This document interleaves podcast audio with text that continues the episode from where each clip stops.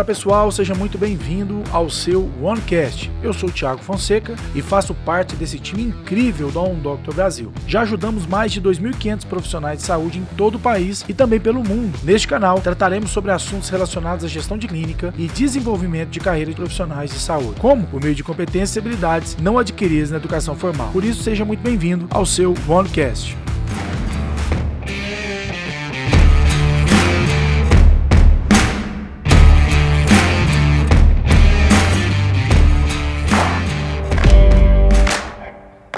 Fala doutor, fala doutora, seja muito bem-vindo.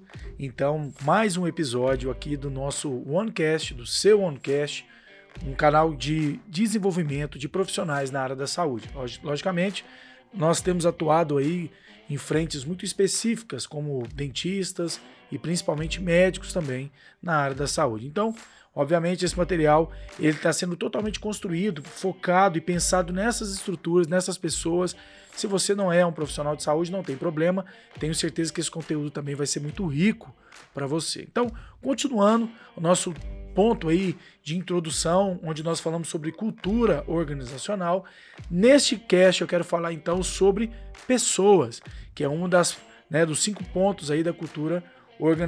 E por que pessoas são importantes? É, por que pessoas, perdão, é importante nesse nosso formato, né? Pensando no nosso processo de cultura organizacional. Vamos lá. Pensa em uma cena.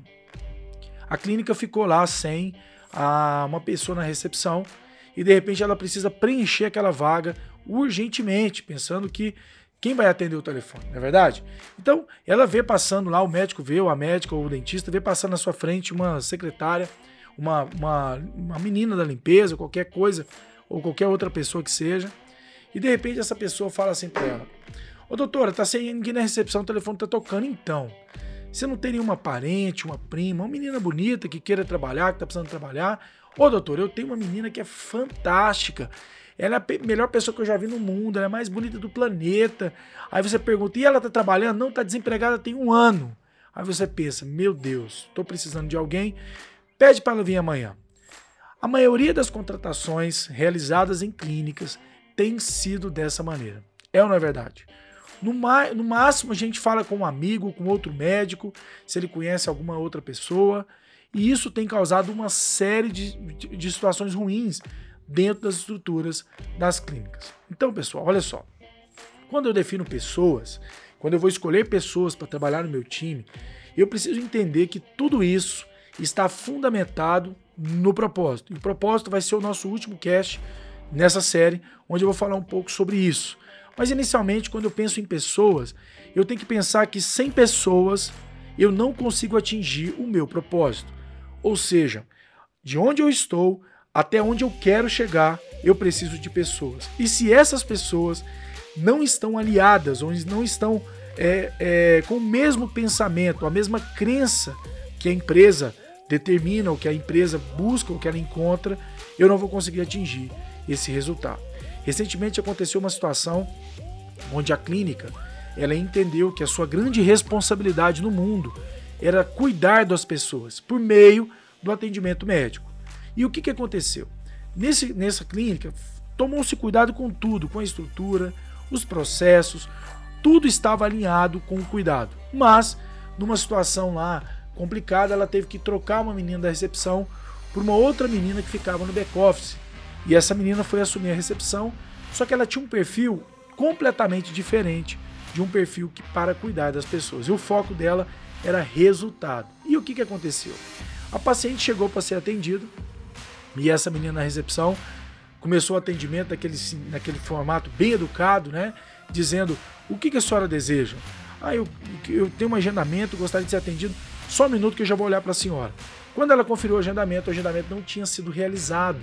E aí a paciente olhou para ela: olha, mas eu tenho certeza que foi realizado, foi feito hoje. Será que não foi um engano? Será que esse, esse agendamento não está para amanhã? Ela falou: olha, desculpa, mas aqui o agendamento é feito pelo telefone e nós confirmamos o agendamento. E se não foi confirmado com a senhora, é porque a senhora não está agendada. Então eu sugiro que a senhora procure é, agendar. Eu posso até tentar agendar para a senhora, mas hoje a senhora não será atendida. E essa paciente toda polvorosa, preocupada, veio de outra cidade. Meu Deus, mas será que o médico pode pelo menos me olhar? Então, doutor, a agenda dele está lotada, ele não pode fazer nada e eu estou aqui, inclusive, para garantir que as, os agendamentos sejam é, cumpridos de acordo com o que foi anotado.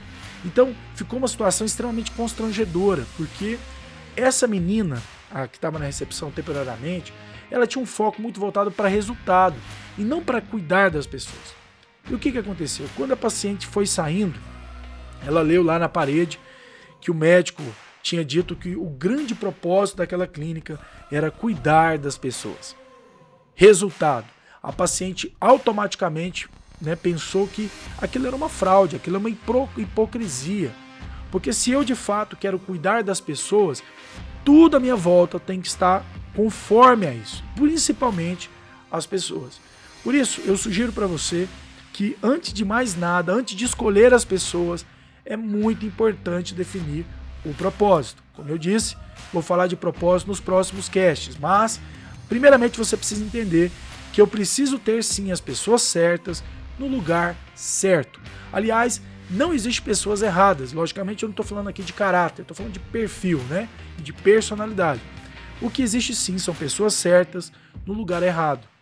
Por isso que é muito importante você descobrir, por meio de competências e habilidades que não foram adquiridas na educação formal, como colocar a pessoa certa no lugar certo.